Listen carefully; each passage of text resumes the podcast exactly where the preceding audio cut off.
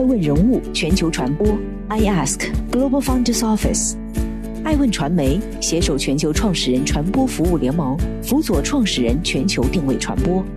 欢迎您每天聆听爱问人物。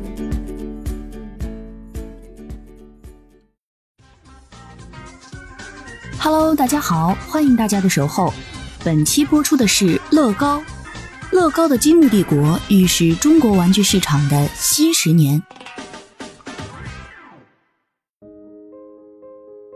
乐高集团与腾讯已经宣布，双方继续续签战略合作谅解备忘录，以进一步巩固及拓展双方在儿童数字玩乐体验领域的合作。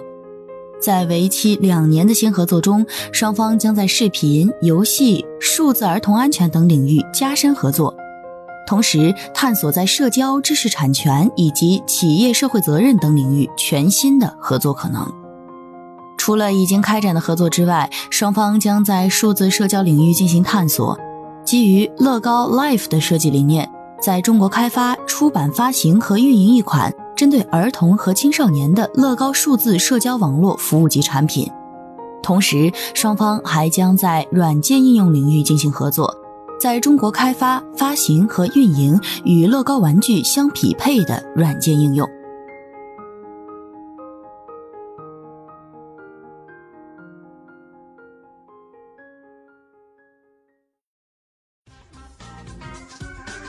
欢迎继续聆听《守候爱问人物全球传播》。正在播出的是乐高，上世纪的老玩具厂。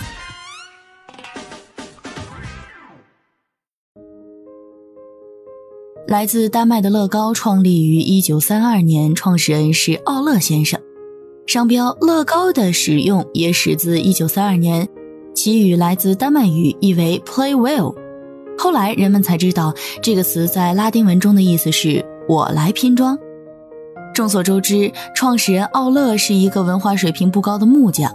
他不仅带领着玩具熬过了二十世纪三十年代的经济大萧条，还经历了残酷的第二次世界大战和意外烧毁整个厂房的火灾。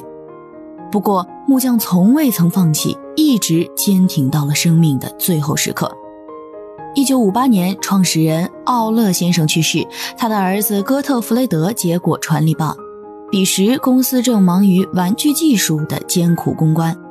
乐高 Idea House 创业史学家 Single Wise 解释说：“几十年来，对于乐高积木是如何发展起来的，谁是积木设计的背后策划者，我们一直无法给出确切的答案。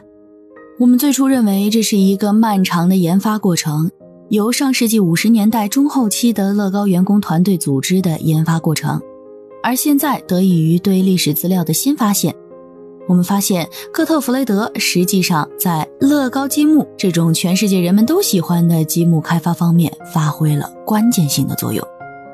乐高开创的拼装玩具市场贩卖的是造物主的梦想，玩家可以通过从几十块到上万块乐高积木的累加构建，真实模拟出世间万物，比如灌木、街道，甚至城市。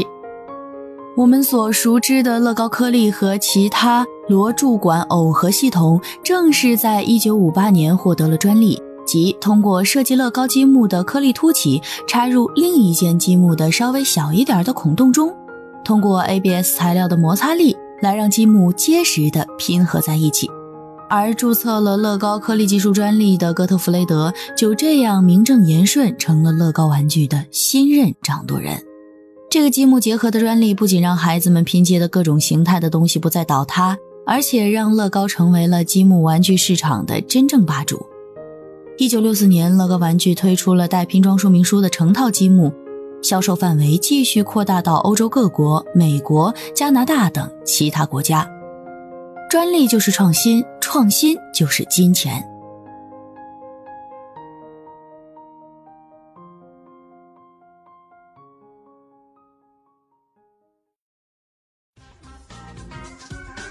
欢迎继续聆听《守候爱问人物全球传播》，正在播出的是乐高积木的时代之战。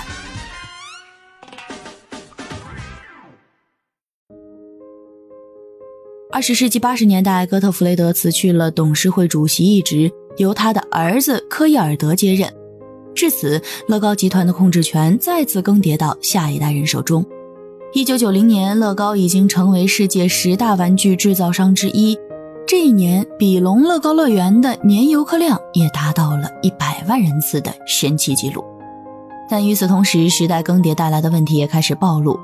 伴随着《魂斗罗》《坦克大战》《街霸》等一系列电子游戏如井喷般喷薄而出，电脑基础上的电子游戏提供给玩家更加无限的可能性与仿真度。再加之互联网和移动终端的强有力的挑战，乐高早已看到了玩具与数字科技结合的趋势。二十世纪九十年代，以任天堂为代表的网络游戏、互动游戏抢走过乐高不少的儿童消费者。一九九二年，乐高集团的利润开始下降。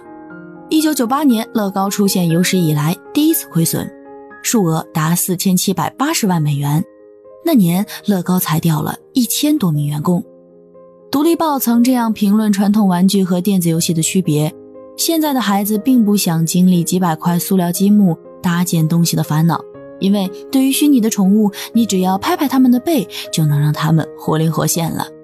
到二零零三年年底，乐高的销售额比前一年下降了百分之三十。为了挽回颓势，乐高开始了时代之战。二零零四年，科伊尔德顶着巨大的公司赤字辞去了 CEO 的职务，并首次采用了外聘 CEO，结束了家族管理模式。克努德斯托普成为了乐高新任掌门。新官上任，大刀阔斧，上任伊始就解雇了大量人浮于事的顾问，并组建起研究团队，同时聘请了新的设计师。二零零五年，他将乐高旗下的四个乐高乐园卖给了梅林娱乐公司，当年就扭亏为盈。二零零六年，乐高已经拥有四千九百二十二名员工，乐高官网日均每月独立访客超过八百万。二零零八年，金融危机席卷了整个资本市场，但乐高集团通过与其他公司合作，获得了《星球大战》《哈利波特》和《夺宝奇兵》等著名电影系列的授权，拓展乐高系列玩具多样性的同时，又将品牌向电子游戏、电影和手机 App 等更丰富的商品形式延伸。至此，乐高已经成为一种文化、一种情怀、一种消费习惯。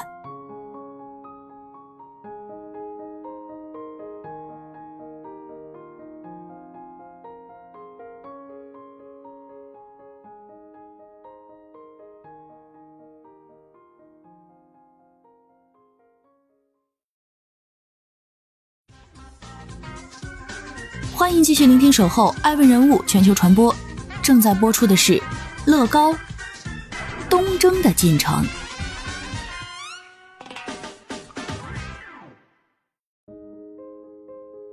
一九九三年，乐高北京燕莎百货开设了第一家二十平方米的店铺。对于海外玩具巨头们而言，改革开放后的中国市场是一个独特的存在。在这片新兴市场的土地上，一起成长的还有中国本土玩具制造商，具有互联网基因的玩具创业企业，以及选择越来越丰富的中国消费者。乐高出来中国市场的十几年都算不上顺风顺水。对于这个古老的玩具厂来说，积木的东征不仅是一次资本蚕食，更是一种文化输出。二零零六年，乐高旗下的玩具反斗城入驻中国市场，并用十年时间开设了一百五十多家店铺。虽然营销低调，业绩不火，但潜移默化之中，在中国人心里，乐高几乎成了积木的代名词。二零一零年，乐高在中国的市场增长率为百分之四十五，二零一二年猛增至百分之八十。与此同时，乐高开始在中国建立工厂，并计划往二三线城市扩张开店。俗话说得好，开店建厂需两样：选对址，入对行。据欧瑞数据显示，中国玩具及游戏市场的零售总额由2011年的897.0亿元人民币上升至2016年的2321.7亿元，平均每年的增长幅度为百分之二十点九。玩具反斗城中国区董事总经理罗伊·森马蒂诺表示，随着中国中产阶级的崛起以及消费升级的趋势，中国儿童和家长对高品质玩具和家庭娱乐体验的追求日益增长。古人讲“玩物丧志”，现代中产阶级说“寓教于乐”。二零一一年，乐高教育开始在中国组建自己的团队，乐高班是乐高教育的主要业务之一，在乐高课上，老师会指导孩子们拼插积木，先将要搭建的事物轮廓拼出来，然后再让孩子自己想象并搭建具体细节。除了益智乐高东征，手里还有第二张王牌品牌。有人说，打败巨头的往往不是另一个巨头，而是一群野狼，一点点占据地盘。乐高的确过于贵了。一盒装有两百块积木的乐高玩具售价一百元人民币，两个手掌大的乐高消防车要三百元。而对于制造大国来说，模仿制造简直轻而易举。国内本土玩具品牌广东邦宝益智玩具股份有限公司就是一个典型代表。这家靠着山寨玩具公司成立于二零零三年，主营益智拼插积木。已于二零一五年上市。上市当年，邦宝营业收入为三点零九亿元，营业利润为七千五百三十四万元。二零一五年底，乐高在上海投放广告，只有一种积木能被称作乐高积木。在扩大了数倍的黄色积木图片旁，乐高写道：“你眼前这一块小小积木与众不同，不可复制。”二零一七年，乐高又制作了一则中国广告。有乐高标志才是乐高产品。事实上，乐高积木的山寨虽易，复制却难。乐高的积木零件制造水准极高，其尺寸的误差低至零点零零二毫米，采用的是化学性稳定、上色鲜艳无害的 ABS 材质。这样的高品质玩具品牌，虽然不可避免会遇到虎口夺食的野狼。但其在积木界的领袖地位仍然如同奢侈品中的爱马仕一般不可动摇。二零一七年，中国的玩具产业规模再次扩大，绝大部分都是出口企业。二零一九年，我国玩具实现出口额为三百一十三点四二亿美元，同比增长百分之二十一点九九，远高于同期全国外贸的出口增速。本土方面，从销售渠道来看，我国玩具销售的主要途径仍以线下销售为主。二零一九年线下销售占比达到百分之六十七，线上销售占比仅为百分之三十三。而从获取玩具信息渠道来看，短视频已超越微信，成为二零一九年消费者获取玩具信息的主要渠道，占比达到百分之三十九。另一方面，品牌官方网站也是我国消费者获取玩具信息的重要途径之一，占比达到百分之三十八。然而，蛋糕正在变大，分食者却。未能赶上。随着国内人力成本的增加，OEM 厂生存空间正在被逐渐的压缩，没有核心竞争力，盈利水平较差的公司将面临极大的经营压力。数据显示，乐高玩具仍然是最受消费者喜爱的品牌。二零二零年上半年，乐高玩具在我国主流电商平台占据百分之四十六的市场份额。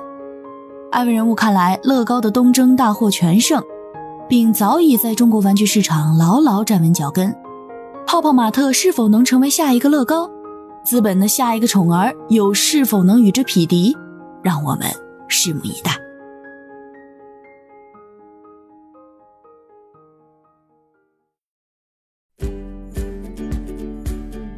更多顶级人物，欢迎关注每周六晚十一点海南卫视，同步在学习强国 APP 直播。更多完整内容，欢迎关注爱问官网 iask-media.com。更多精彩内容，也可以搜索爱问人物抖音号 iaskleaders。爱问人物全球传播，iask Global Founders Office。